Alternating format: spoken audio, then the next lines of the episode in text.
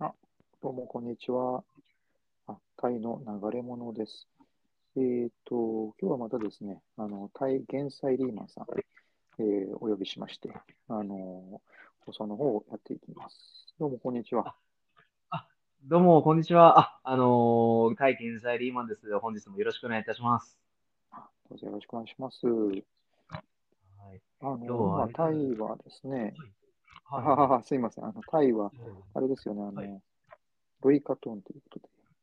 あ、そうなんですよ。先ほどね、あの、ちょっと、あのレコーディングをさせてもらう前に少しちょっと、あの、お話しさせていただいて、ロイカトゥーンを、あの、1年に1回、この時期、あの、今、タイは、あの、ちょうど仕事終わった後に、あの、歩いて、あの、自宅まで、あの、帰、あの、あの、帰ってた時に、あの、結構すごいんですよね。あの、えっ、と、川というか湖の近くに、あの、結構こう、あの、ロイカトゥーンで、いわゆる、まあ、灯籠流しですかね。あの、うん。えっ、と、こう持って、えっ、と、その、カップルだったりとか、家族連れの方々が結構いらっしゃって、うん。で、まあ、あの、ななんですかね、結構、あの、もともとはなんかこのロイカトゥーンっていう、その、あの、ものがそのタイの伝統で、えー、っと、私もちょっとあの調べて初めて分かったんですけど、あの、もともとはなんかスコータイ県で、えー、発祥で、えー、13世紀から、なので、えー、と800年、900年ぐらい前から、うん、あのタイにあのある伝統で、かなりもう本当、あの古くからある、うん、日本でいう、まあ、あの本当に精霊流しというか、それに近しいものを、うん、あの、ちょっと、あの、感じてます。私も、そうですね、プライベートでは何回か、あの、イベント参加したんですけれども、やっぱりあの、若者、10代の若者とか大学生が多くて、あの、あのカップルの、あの、ね、えっ、ー、と、告白する場っていうらしくて、うん、ちょっとなので、私もちょっと年齢的に、そうあれかな。ああ、なるほど。やっぱりあれですか、うん、あの、ろうそくの入ったカゴみたいのを流すような作業をした。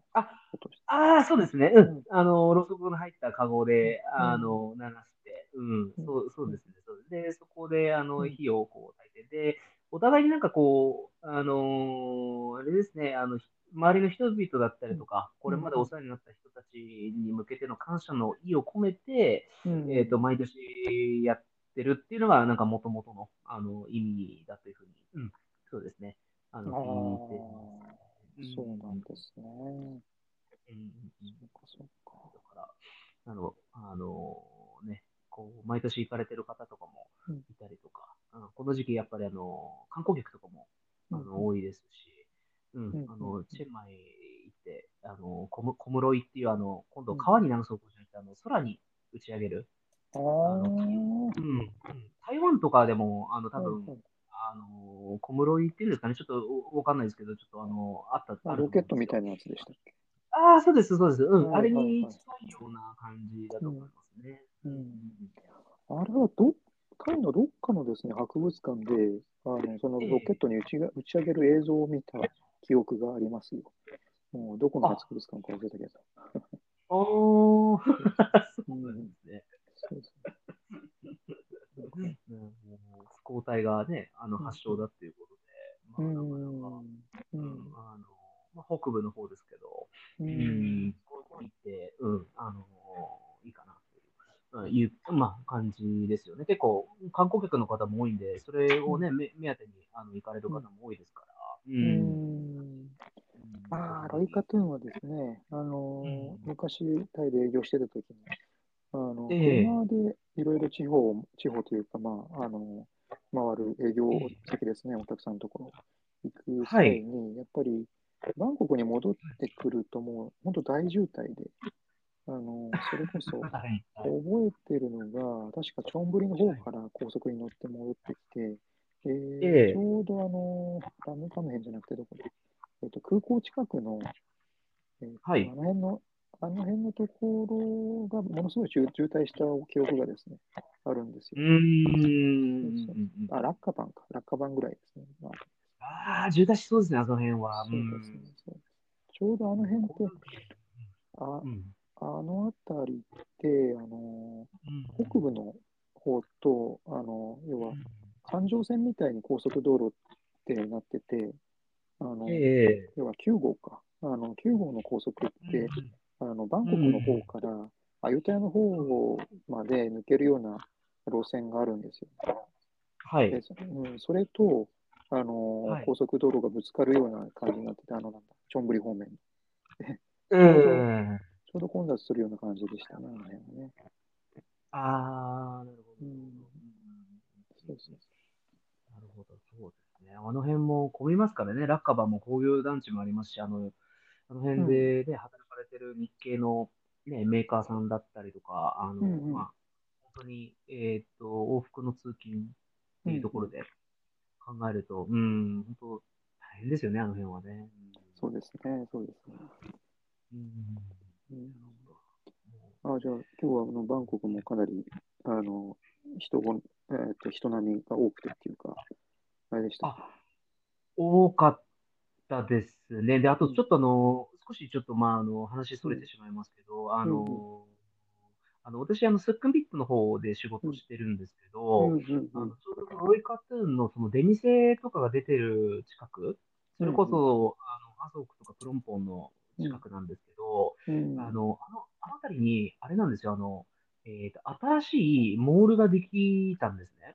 おエムソフィアっていう多分、あの、ショッピングモールなんですけど、あの、実は、あの、そうなんです。なので、あの辺でちょっとスカイウォークができて、で、あの、スカイウォークにちょうど歩い、ちょうど歩くことができたのが、あの、今日ですかね。うん、まあ、あの、土日もしかしたら先日、うん、もうすでに歩いてた人もいたかもわかんないんですけど、あそこのスカイウォークを歩かないともう本当に人がパンパンで、そんな状態になってますかもうそんな状態でしたね。なので、もう本当にスカイウォークがあって、で、そのあたり、あの、ちょっと、あの、エムソフィアっていうか、その、こうね、あの、連絡通路みたいなのを歩いて、歩けて本当に、まあ、よかったなと思います。このあたりも、もしかしたら、その、新しく、あれなんですよね、えっと、大きなモールが入ってた、あの、イケアとかも新しくなんかできるみたいで。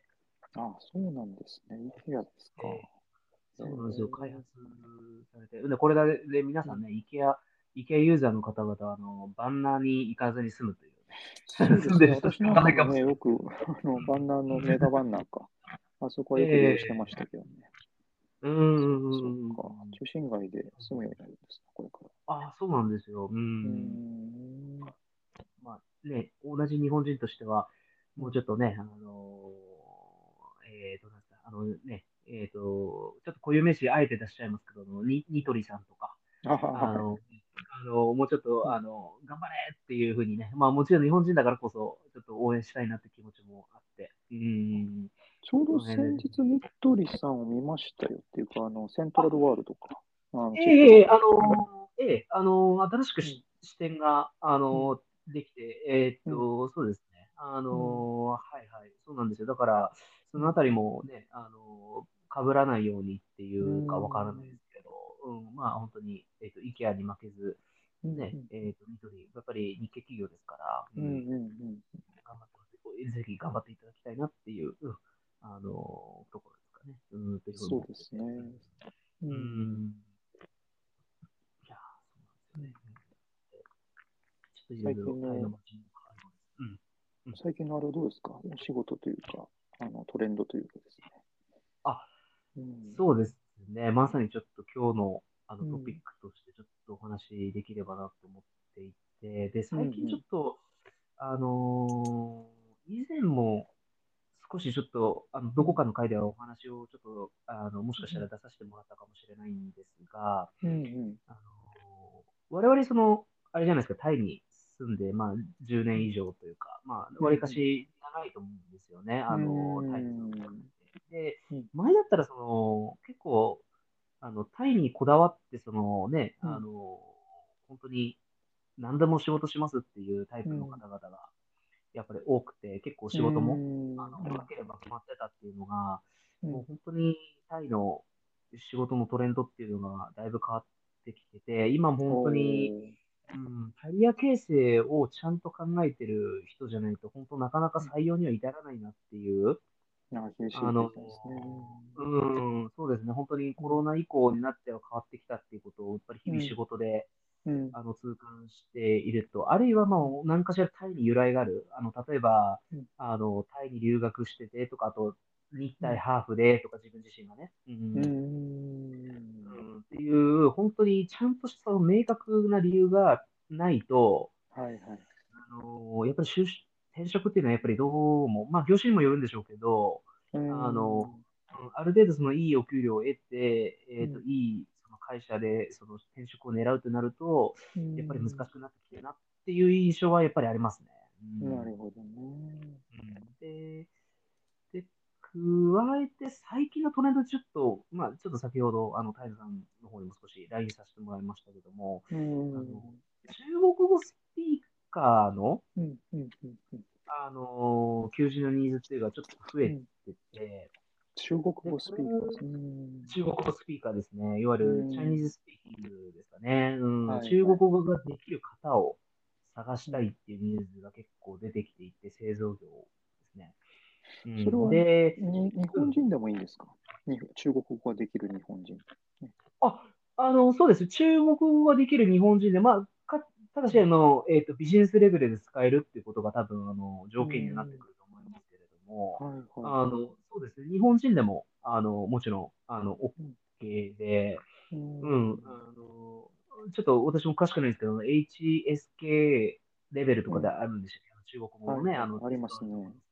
うん、あれも、多分もう、5, 5とか6レベルないと多分おそらく難しいんじゃないかなと思います。第二言語で。そうなんですね。うん。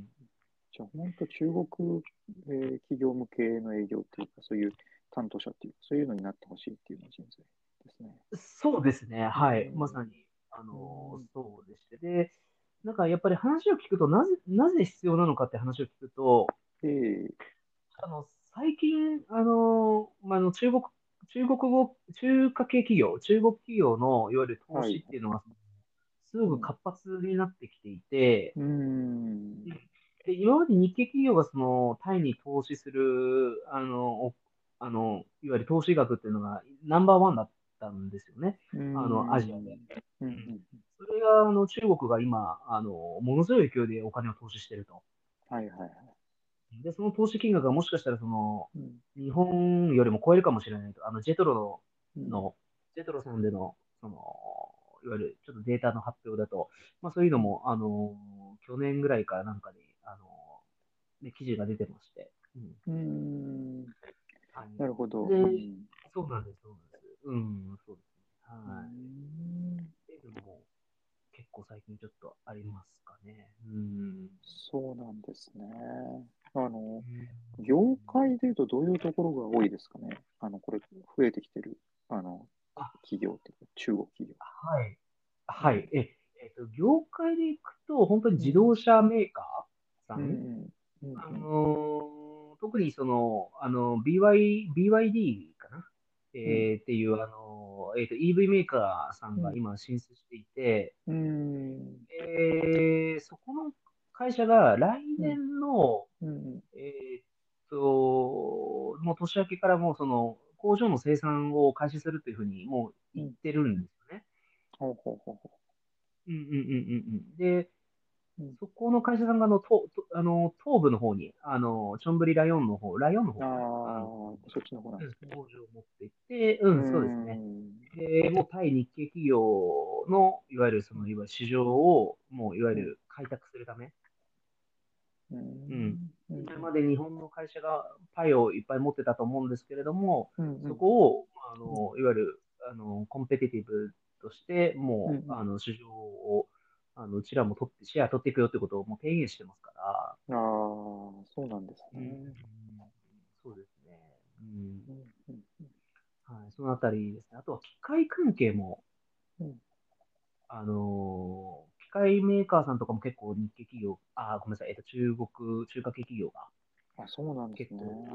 えー、それこそ、あの、先日、あの、タイで大きい、うん、あの、展示会である、あの、メタレックス？はいはい。うんメタリックスが実はありまして、えええーうちの、あのー働いてる、まあ、あの同僚の、あのー社員もお言ってましたし、で、これは別にあの、あのー彼女だけじゃなくて、去年の時点でお客さんとかも言ってたことなんですけれども、うん。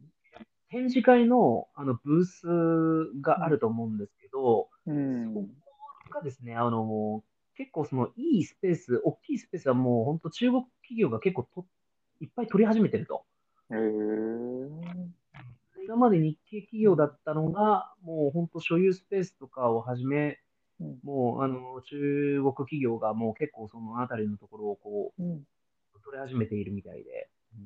ああ、そうなんですね。はいだいぶよ様相が変わってきましたね。そうですね。うん。これ本当、ね、2017年とか18年ぐらいの時だったら、まだまだ日本の企業が独占してたのに、うん。まさかね、今、こういうふうにひっくり返ってる。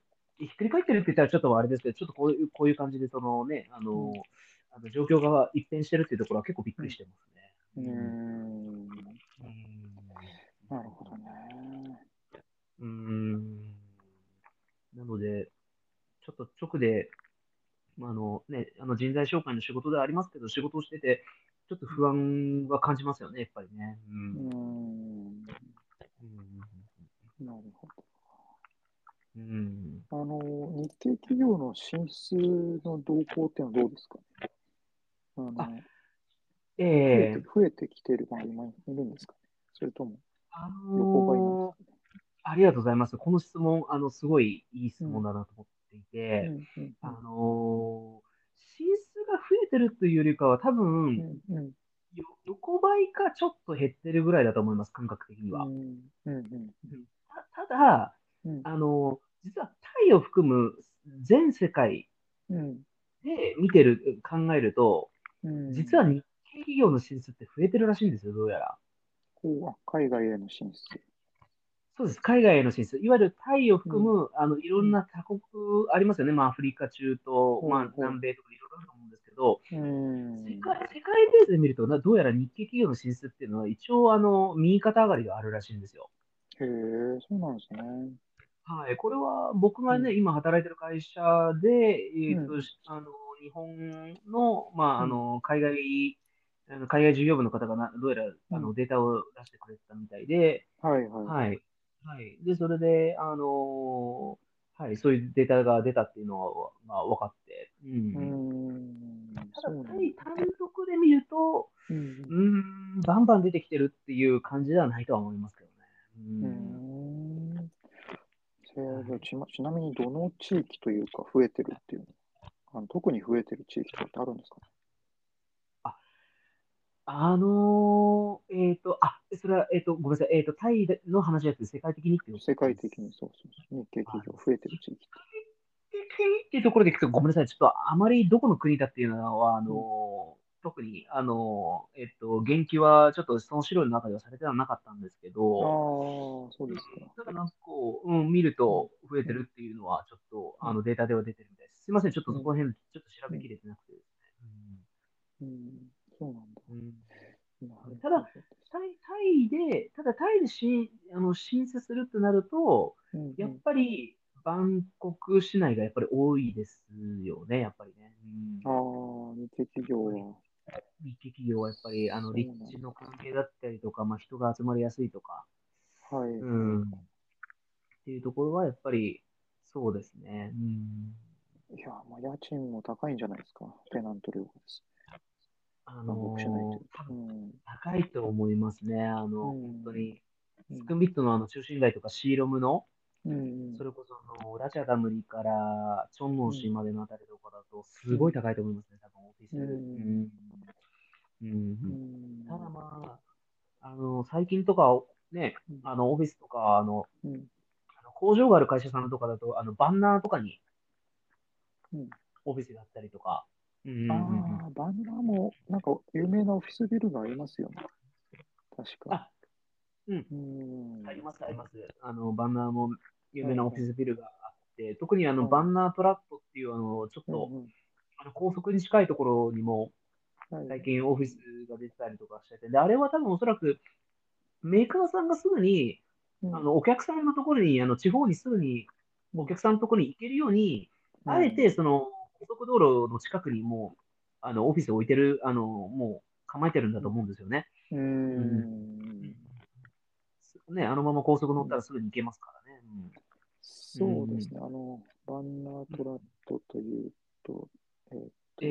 パパークナムとかあの辺のあたりから。ええー、うん、サムロイ、サムロンとか、うん。うんうんうんそうですね、そのあたりですかね。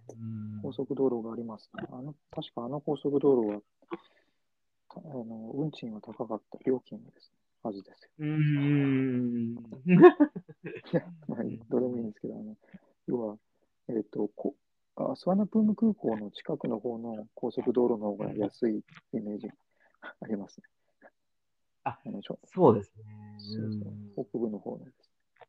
ええーうんな。なぜか無料期間があるという、その、えっと、要は、バンコクからバンコクから、どこまでだ、空港の手前、空港を過ぎたぐらいまでですかね。なんか無料で使えるんですよ。ななぜかわからないああ、なるほど。そううん。まあまあ、そんな感じで。うん。そっか、じゃあ、日系企業、ああ、なるほどですね。うん。そうなんですね。まあ、やっぱそうやって中国語スピーカーの求人だったりとかが結構、うん、そうですね、東部の方だったりとか、バンコク市内とかでもそういうニーズがあって、うん。うん、あります。ただ、現実的な話をすると、やっぱりその日本人でその中国語を話せる方って、やっぱり、うん、まあ、あの、多分ここ、ね、あの、こちらの、あの、えっ、ー、と、ポッドキャストを聞いていただいている方も、あの、同じことを思うかもしれないんですけれども、あの、そんなに今は少な、あの、多くはないと。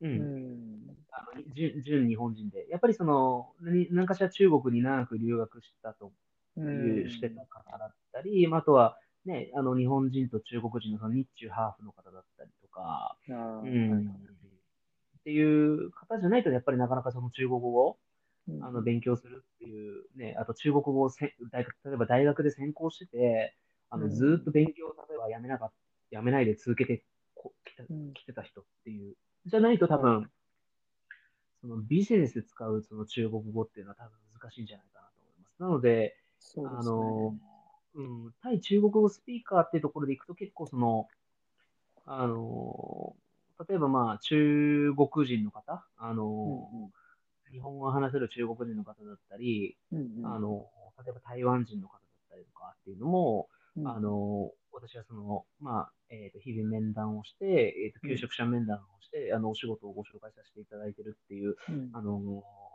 活を、あの、まあ、取らせてもらってるんですけれども、うん、あの、そういう方々ですよね。うん、あの、多分ニーズがあるとなるとね。うん、ああ、なるほど。うん。まあ、あの私がラオスに行って少し働いてた時にも思ったけど、本当に中国企業とか中国語、中国の文化っていうののですね、進出ぶりっていうか、侵食ぶりというか、すごいなと思いましたね。うん。うん。タイタイにいるとそこまではあの感じないんですけれどもね、あのただだいぶあの、ね、今のお話聞くと変わってきましたね。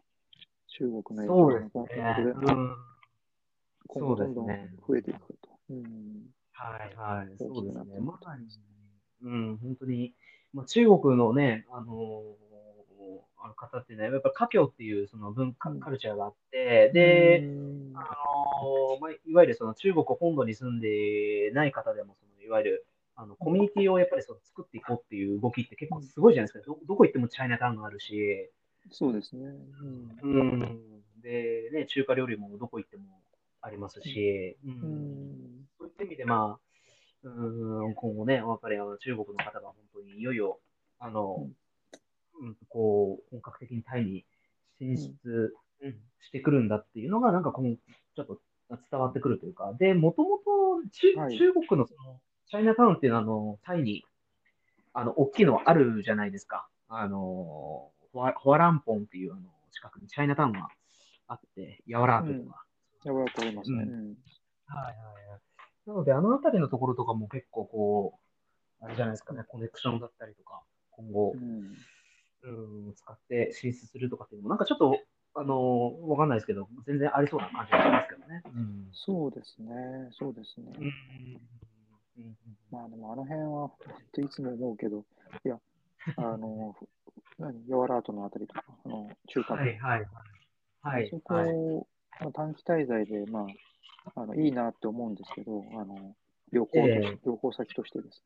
ただ、あのはいはいホ、ホテル代とか、まあ、アパート代とか含めて高いんですよね。意外と、意外と物価が高いんですよね。そうなんですね。えーだからあ、安い、なんか、街並みはすごく古くて、なんか、ええまあ、悪く言うと、ちょっと汚かったりするんですけどね。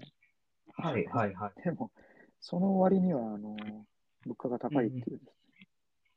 ああ、じゃあ、ある程度、その観光客が来るっていうことも、やっぱり分かった上での、その観光客旅用のその費用に、前を、こう、少しちょっと調整してるっていうような感じなんですかね。うん、なんかそんな気がします。わ分かってる感じですよね、もう。あ中華街の人たちもね。自分たちのその街の価値っていうのをですね。確かに、そうですよね。本当に、中、チャイナタウンはどこでもありますからね。あの、私も、あの、うん、うん、初めて行ったチャイ、チャイナタウンが、うん、実はに日本の横浜ではなく、うん、うん。あの、カナダのバンクーバーにあるチャイナタウンに、あうんの、ちょっと行きましてですね。その時もやっぱりちょっと物価高かった印象がありますね。う。うんんサンフランシスコの使われてる言語は、あの、英語なんですか？それとも。英語だったんですけども、ただあの、中国語も飛び交ってたと思います。今思い思い返せば。飛び交ってたと思います。それはあの、ね、うん。あのサンフランシスコもしっかりですけど、うん、あの、ね、最もあのアメリカだと、あの、えっと、西海岸で一番大きいあのチャイナタウンっていうふうに言われてますけど、サンフランシスコはあの、その中でも、あの、しゃ、喋ってましたよ。あの、中国語。へー。あのおそらく世代で言うと、うん、うんあの、おじいちゃんおばあちゃんの、多分、世代ですね。なので、うん、なんだろうな、あの、多分こ、子供とか、うん、うん、うん。うんうんうん。お母さんの世代も、あ、お母さんまではギリギリなのかわかんないですけど、多分子供の世代になるとうん本当に勉強しないと多分、全く中国語喋れない、その、いわゆる、うんチャイニーズアメリカンっていうか、その見た目はアジア人なんだけど、うん、性格はもろアメリカ人で英語しか喋れないみたいな、うん。おーうんうん、っていうのも多分あるかなと思っていて、ううんん。おばあちゃんの世代がやっぱり、あの、多分、あの、喋ってた記憶ありますね。うんうんへえ、そうなんだ。うん。はい。うん。なんか各国のチャイナタウンを比較してみると面白いかもしれないですね。そうですね。面白いかもしれないですね、本当に。ううん。なんか YouTuber の方がこ、ここのチャイナタウンに行ってみたみたいなね。うん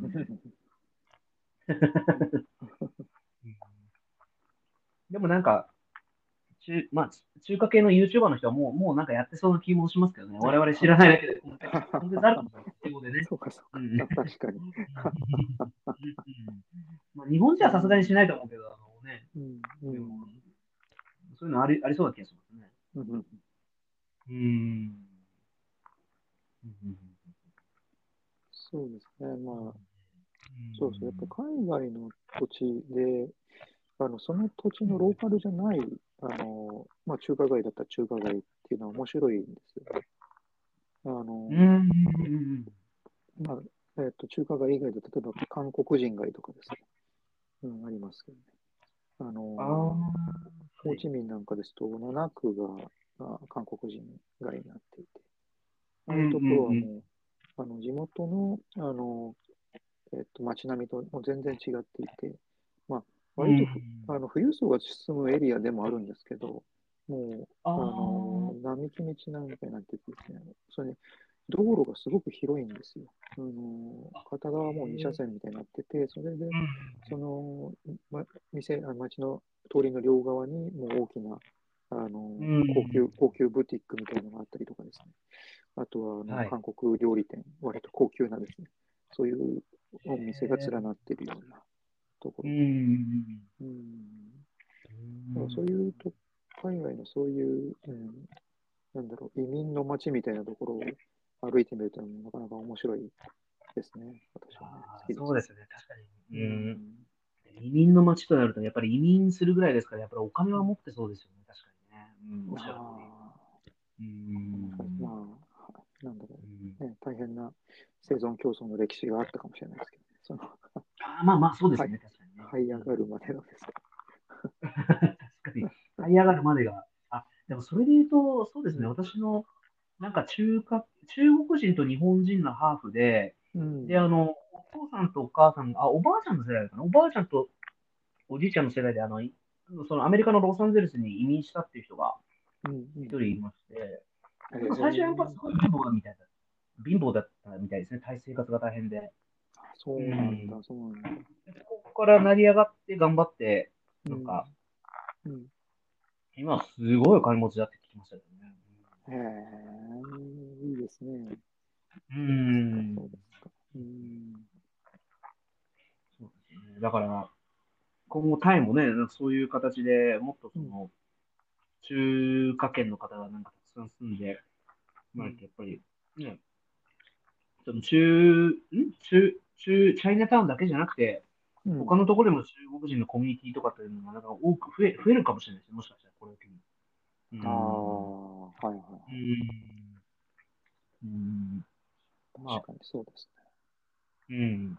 まあ僕としてはちょっとね、我々は日本人なので、ちょっと複雑な思いはありますけど、まあ、うーん。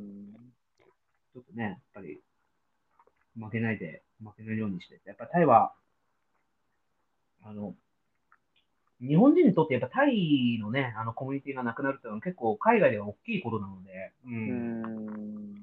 そうですね。これだけ日本人も住んでますからね。まあでも本当仕事自体は大変な、な、な大変になってくるだろうなと思いますよ。あの、うん。うん。これまで日系企業がたくさんタイにあって、で、成り立っていたような商売っていうかですね、それが本当シビアな話ですけど、ここ、個々の営業マンにとっても、うん、厳しい時代が訪れる、できてるなっていうふうに。うん。そうですね。だから、うんそのあたりのところはちょっと本当に、ちょっと中国語スピーカーっていう求人をちょっと結構もらうとい、やっぱり、ちょっと中国勢の勢いを感じますね、やっぱり。うーん。うん。うん。まあ、だから、本当、いや、これまでの図式っていうかですね、あの、ん要は、まあ、これ本当、法人営業に限っての話ですけど、あの、んうんタイタイに日系企業がたくさんあったからこそですね、あの、はい。まあ、そこの営業マンとして、えーどこかの会社、まあ、ルート営業にしてもですね、えっと、はいはい。相手のお客さんは、えーに日本人の駐在員で、で、えうん。ーまあ、そうなってくると、あの特にタイ語も、まあ、あるいは英語も、まあ、外国語うんも特にできなくても、えー日本人で日本の文化が分かっていて、で、まあ、たまに、うん。まあ、ゴルフとか、まあ、お酒を飲んだりっていう、うんそういう日本の付き合いができるっていう担当者が今までは求められたとは思うんですけども、うんうんうんうんううん。ん、そうですね。うん。そうそうそう、日系企業が減ってきてしまうとなると、うん。まあ、今後なんだろう、どうやってその、なんだろう、自分の居場所というかですね、あのうん営業各営業マンがあの示していくたらいいのかっていうかですね。うんうんうんうんうん。確かに。うんそうですよね。出向者の方とかが、例えば、なんだろうな。今はちょっとあれかもしれないですけど、そのゆくゆくは、例えば中国企業に例えばマーケットを取られたとして、うん取られてしまったとして、例えばその、それを取り返してくるのがミッションだっていうふうに言われて、出向しろって言われる方も、今後増え、今後もしかしたら 10, 10年後とかであり得りそうな気がしていて、要は、まあ今まで取ってたその、マーケットっていう中国企業にどんどんやっぱりちょっと取られていったものを、そのマーケットのシェアの奪い返しみたいなのじゃないですけど、例えばそれをしてこいと。まあ、あるいは、その、わかんないですよ。日系企業の今後の判断にもよると思いますけど、そのタイを諦めて別の国で、うん、例えばマーケットを取りに行くっていうのも一つの手だとは思うんですけど、はいはい。ただ、このね、タイっていう国柄を考えると仏教で、うん、で、時差ももう2時間しかなくて、うん、で、飛んだら6時間以内じゃないですか。そうですね。うん。で、でも今後ね、マーケットしたとは熱いのは、例えば中米の、あの、例えば、メキシコだったりとか、例えば南米のブラジルとか、まあそこもね、日系企業、日系コミュニティか、日系ブラジル人のコミュニティがあると思うんで、大きいと思いますけど、うん。うん、とはいってや、とはいえ、やっぱり時差だったりとか、うん、うん、そうですね、やっぱり仏教ではないですからね、あそこアジアではないですからね。うん、そうですね。そのあたりのところのその宗宗教だったりとか、その国柄とかを考えると、うん、うん、タイをやっぱり奪われないように守らないと、うん、うん、やっぱり日本が海外でやっぱりこうプレゼンスを残して勝っていくっていうのは多分、アジア圏においては多分難しいんじゃないかなと僕は思ってますね。うん。うん。うん。そうですね。うん。なので、奪われたら多分、こう、奪い返してくるっていう、奪い返してこいって、なん。か例えば言われたとしても、やっぱりなかなか、中華圏のコミ,、コミュニティも強いですしね、やっぱりね。うん、ああ、やっぱ商売の仕方もどんどん全然違うでしょうからね、きっと。全然違いますね、やっぱりね。うん。違うし、うん、あの、中国も、はねね、ネゴシエーションとかは、うん、結構ハードだって聞きますからね、やっぱりね。うん。うんかなか。だから早いうちからやっぱり手を打てるんだったら打った方がいいのかなっていうふうに思いますけどね。うん。うん。うん。まあちょっとそれが直近でちょっとやっぱり自分が感じるやっぱトレンドですかね。最近やっぱり感じたなと思う。はい、うんあじゃあ、そういったその中国、えー、企業が増えていて、中国語スピーカーが求められていると。えーと、そういった市場の、えーと、ニーズの変化に対応するようにですね、えーと、うん、それに、えー、なんだ対応できる人材というのは結構いるわけですか？えー、っと、もちろんその採用する人材にもよってきますし、あの、いることはいると思いますね。で、直近私がはいはい。うん。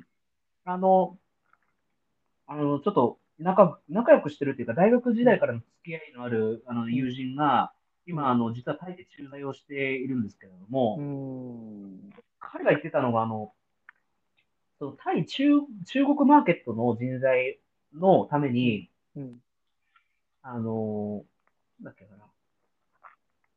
いわゆるあの、結構あの、日本の大学を卒業してそのまま日本で就職する中国人っていうのも結構いるじゃないですか、中国人の方って。ああ、そうですね。そうですね。うんうんうん。で、その人たちって、あのね、日本語ももちろん、あの、ね、日本語検定一級で、もうネイティブレベルでペラペラ喋れるし、うん、あのね、母語は中国語である、あると思うんですけど、そういう人たちをその研修生として、あの、タイに派遣して、はい。うん。で、あの、対中国語マーケットとして、その、やって、あの、やってくれっていうふうに、あの、こう、ミッションとして与えられているっていうふうに聞いたんですよ、その友人から。うん、ああ、じゃあ、駐在員ではないんですか？あ、そうですね。もしかして駐在員っていう、うんうん、あの、手法を持ってる会社もあるかもしれないんですけど、うん、あの、彼が、彼の会社では一応、駐在じゃなくてトレーニングみたいな感じで。あ、そうなんですね。うん、とりあえず、あの、1年限定でとか、まあ、あの、期間を区切って。うん。うん、なるほどね。いや、大抵、まあ、駐在員という場合、まあ、10年ぐらいの下積み期間とかですね、日本であるかと思うんですけど、そういう会社が多いかと思うんです。でも、えー、今のお話のケースだと、もう、えっ、ー、と、割とも中国人の方で、まあ、日本の大学を卒業して、はい、えー、新卒でどっか入って、日本の企業にですね、で、うん割と割とすぐタイに派遣されるようなうんうん感じですかね。うんうん。うんそうですね。うんそうそうかうんうんうん。うん。なんか、そういうのも対策として取ってみたいですね。ううんん。であとちょっとその、これ、あの、全部の中国企業が当てはまるかどうかっていうところはちょっと私わからないんですけれども、うん。その友人がさらに言ってたのは、うん。なんかあの、中国の企業って、うんあの、例えば、そのタイに拠点を進出して、うあのん。ビジネスを始めたとしても、うん。実は決定する、決定する、決定権か。デディシジョンメイキング、その意思決定する人っていうのが、実は、うんあの、タイ、タイの幹部の方じゃなくて、あの、中国の本土の統括拠点、中国の本社にいると。うんうんなんで、その日系企業がよくその持ち帰って決めるっていうのが結構社風としてある、あ、社風ってかカルチャーとしてあると思うんですけれども、はいはい。中国も意外にそういうところ結構似てるところがあるっていうふうにはちょっと聞きましたね、この間。えー、面白いですね。